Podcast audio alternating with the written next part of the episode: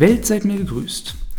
Hier ist Tim, der Verwalterberater, und heute beschäftige ich mich mit dem Thema die Belegeinsicht im papierlosen Büro.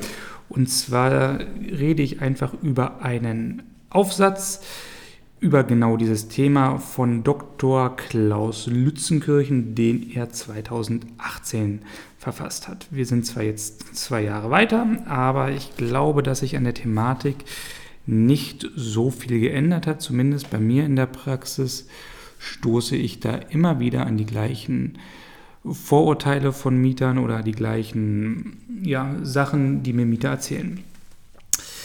Also letztendlich geht es darum, dass der Mieter hm, Originalunterlagen sehen möchte und der Vermieter ein papierloses Büro, Büro führt und der Vermieter natürlich, ob es jetzt der Vermieter oder der Verwalter ist, sei mal dahingestellt, ähm, gar keine Originale mehr hat oder wir können uns darüber unterhalten, was ein Original ist, äh, weil er halt alles gescannt hat oder elektronisch vorgehalten hat.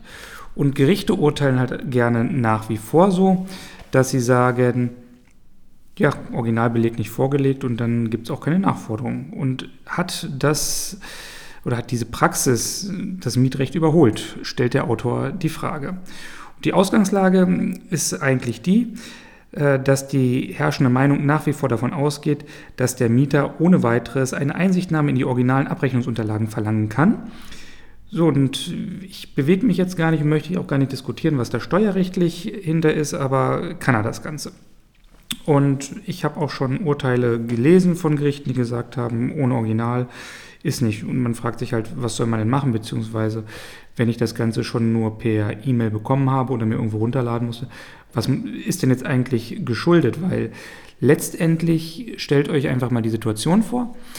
Ihr habt einmal Papier bekommen, das ihr gescannt habt. Ihr habt einmal E-Mails bekommen wo eine PDF-Datei im Idealfall vielleicht dran war oder in einem anderen Form war die Rechnung da und dann habt ihr noch aus einem Portal euch das runtergeladen. Das heißt, ihr habt eigentlich durch drei verschiedene Medien das Ganze digitalisiert und sollt jetzt dem Mieter aber eigentlich auch die drei verschiedenen Medien vorhalten und müsstet eigentlich, wenn es um die Originale geht, ihn einmal vor einen Monitor setzen, wo ihr dann auch euer E-Mail-Programm öffnet oder irgendwo anders, wo ihr die E-Mails gespeichert habt. Ihr müsstet ihm dann die PDF-Dateien noch zeigen, wenn ihr die irgendwo habt.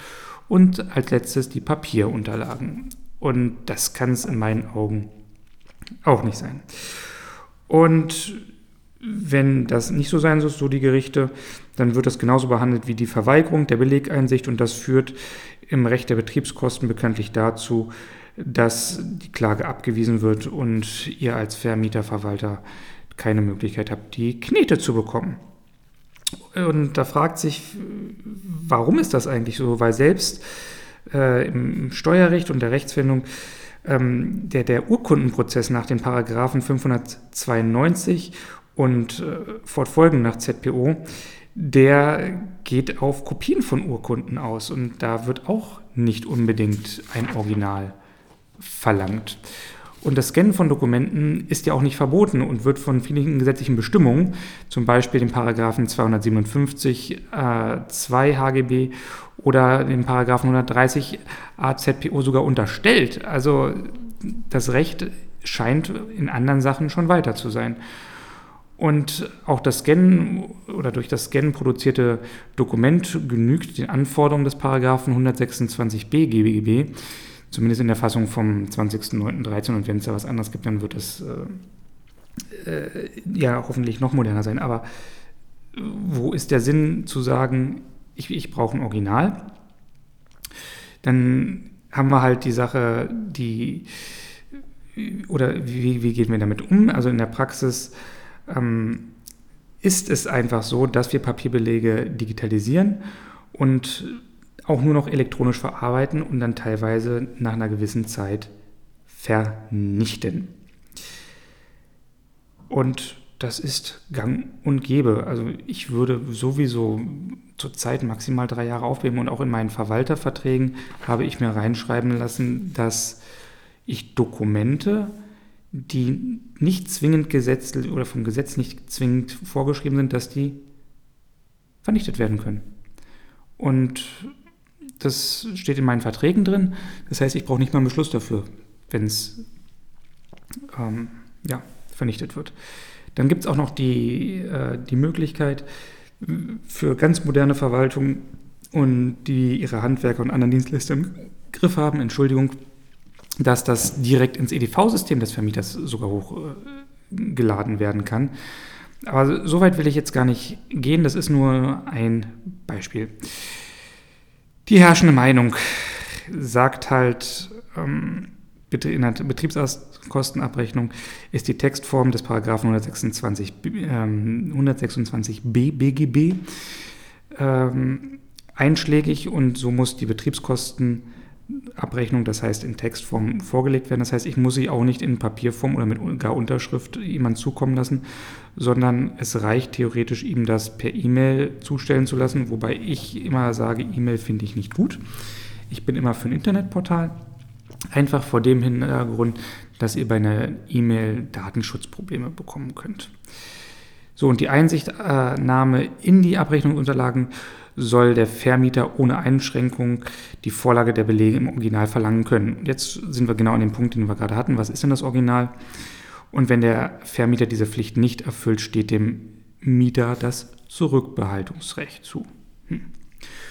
Gut, so die herrschende Meinung. Ausnahme nach Langenberg und äh, Zehelein heißt der Gute. Die lassen unter Hinweis auf das Landgericht Hamburg eine Ausnahme zu, nämlich wenn der Vermieter ein papierloses Büro führt und die Datensicherheit so groß ist, dass die Ausdrucke zum Beispiel vom Finanzamt anerkannt werden. Und wir sollten uns einfach klar sein, dass in der heutigen Zeit, im Zeitalter von Elster, kann der Vermieter auch bestimmte Nachweise ja gar nicht führen, denn die Belege werden von Finanzamt ebenso elektronisch übermittelt, genauso wie die Steuererklärung inzwischen, sodass er einen Nachweis der Akzeptanz von Ausdrucken nicht führen kann. Also, worüber reden wir einfach und was sind das für Richter, die da sitzen an den Amtsgerichten oder an Landgerichten, die sowas letztendlich immer noch sagen? Es gibt eine Entscheidung des OLG Düsseldorf, die ich jetzt einfach mal zitiere, die den vermeintlich richtigen Weg aufzeigt. Hier drin heißt es nämlich, die Vorlage von Belegkopien ist schon deshalb bedeutungslos, weil der Beklagte im Rechtsstreit nichts anderes erwarten könnte.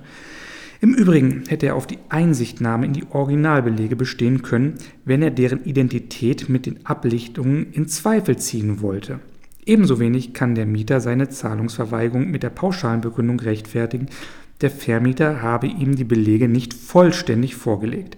Er hat vielmehr im Rechtsstreit im Einzelnen darzulegen, zu welcher von ihm als aufklärungsbedürftig angesehenen Position ihm der Vermieter trotz Aufforderung keine Unterlagen vorgelegt oder weshalb die vorgelegten Unterlagen mit den angesetzten Gesamtkosten nicht übereinstimmten.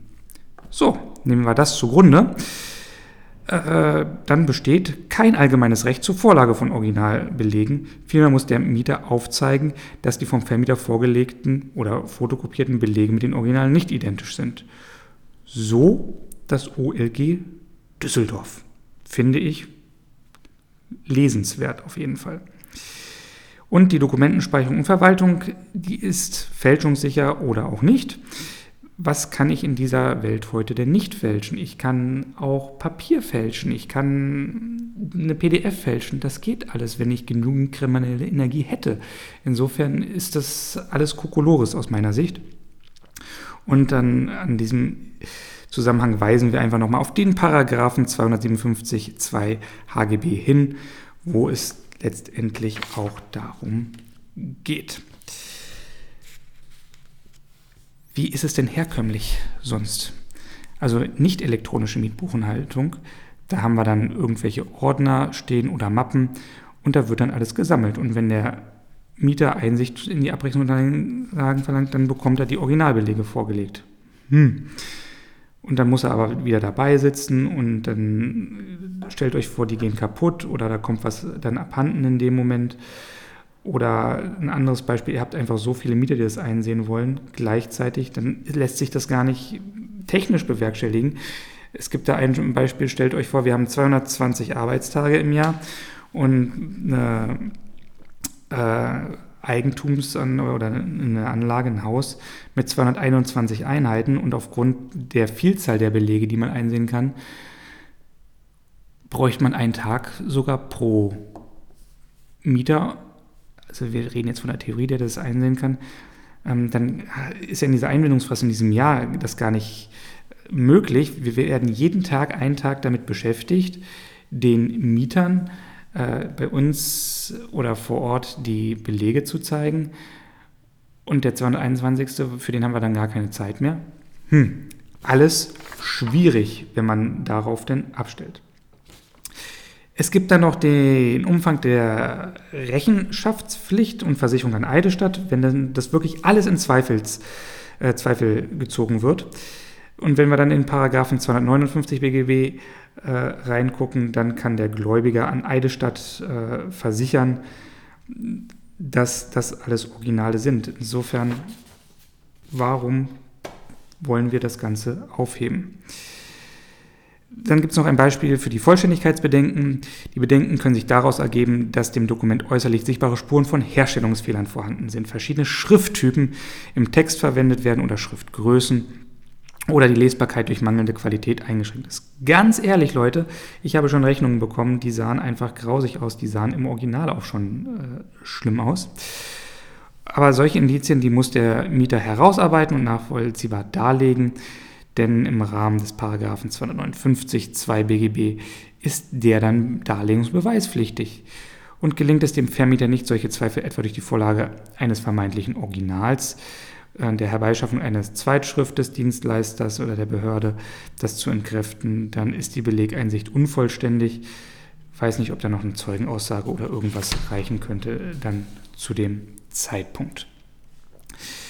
Umsetzung in der Praxis, letztendlich ähm, die Abwicklung der Belegprüfung muss in der Einwendungsfrist des Paragraphen 556 3 Absatz 5 BGB beachtet werden. Der Mieter muss halt seine Einwendung innerhalb eines Jahres nach Zugang der Abrechnung vorbringen. Und es reicht nicht aus, dass der Mieter sich allein darauf beruft, dass der Vermieter ihm nicht die Originalunterlagen vorgelegt hat. Er muss vielmehr das darstellen und beweisen, dass es begründeten Zweifel gibt, dass die vorgelegten Ausdrucken, Fotokopien, Scans, was auch immer ihr ihm angeboten habt, ähm, falsch sind oder gefälscht sind, denn der Vermieter muss aufgrund des Inhalts der Einwilligung zumindest sehen können und darauf eingehen können, wo denn Korrekturbedarf bestehen sollte. Und der pauschale Hinweis des Mieters, es seien keine Originalbelege, ähm, der sollte eigentlich einem normal denkenden Richter nicht reichen. Wenn dann der Mieter die Rüge innerhalb der Einwendungsfrist erhoben hat, dann muss man sehen, wie man damit weitergeht, aber nur zu sagen, das sind keine Originale, sollte halt nicht reichen. Wenn der Mieter das Zurückbehaltungsrecht geltend macht, erfolgt die Verurteilung zur Zahlung der Nachforderung gemäß 200 74 BGB Zug gegen Vorlage der Versicherung an Eidestadt des Vermieters und am Zweck des Paragraphen 274 BGB reduzierten Anwendung. Wie bei der Ausübung eines Zurückhaltungsrechts wegen mangelnder Belegeinsicht bedarf es nicht, denn mit der Vorlage der Versicherung an Eidestadt durch den Vermieter ist die Richtigkeit der Betriebsratsabrechnung geklärt.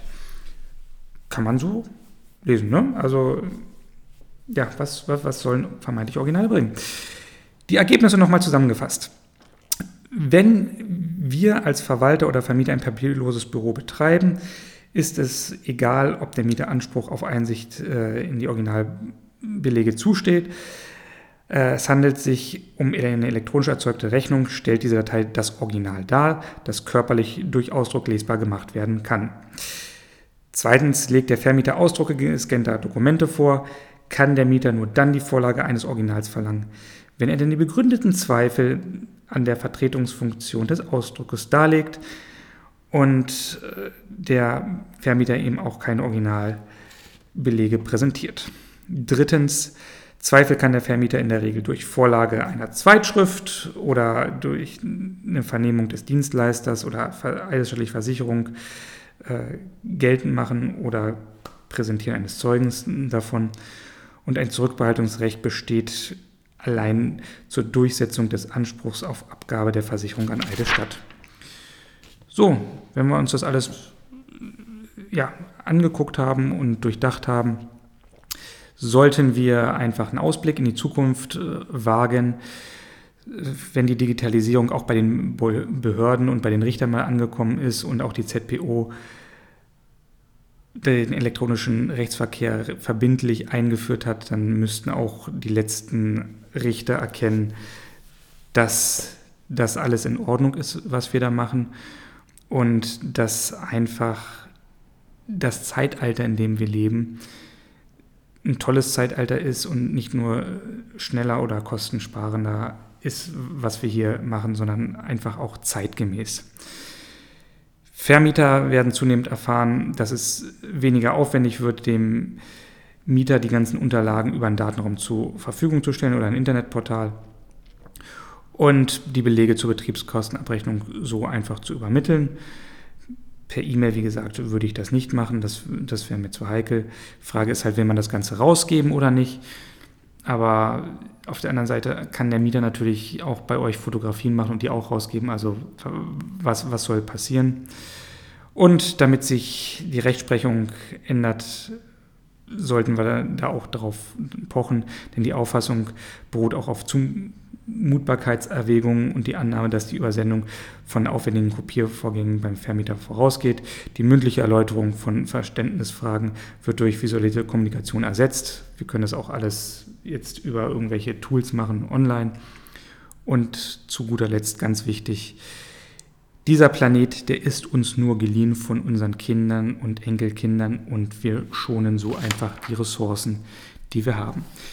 Ich hoffe, ein kleines Verständnis dazu gebracht haben. Wie gesagt, das ist ein Aufsatz, den ich gerade besprochen habe, der zwei Jahre alt ist, aber ich denke, an der Aktualität nichts verloren hat. Bei Fragen schreibt mich gerne an oder Themenwünschen. Ich freue mich und wünsche euch alles Gute. Wenn dir das gefallen hat, freuen wir uns sehr, wenn du uns kurz bei iTunes eine 5-Sterne-Bewertung hinterlässt. 4 Sterne sind bei iTunes keine wirklich gute Bewertung. Deshalb freuen wir uns über 5 Sterne und im Idealfall auch über eine Rezension. Was können wir besser machen? Was möchtest du sonst noch hören? Themen, Interviewpartner. Schau doch auch mal bei Facebook und Instagram vorbei und sicher dir dein kostenloses Hörbuch unter www.verwalterberater.de/buch. Herzlichen Dank.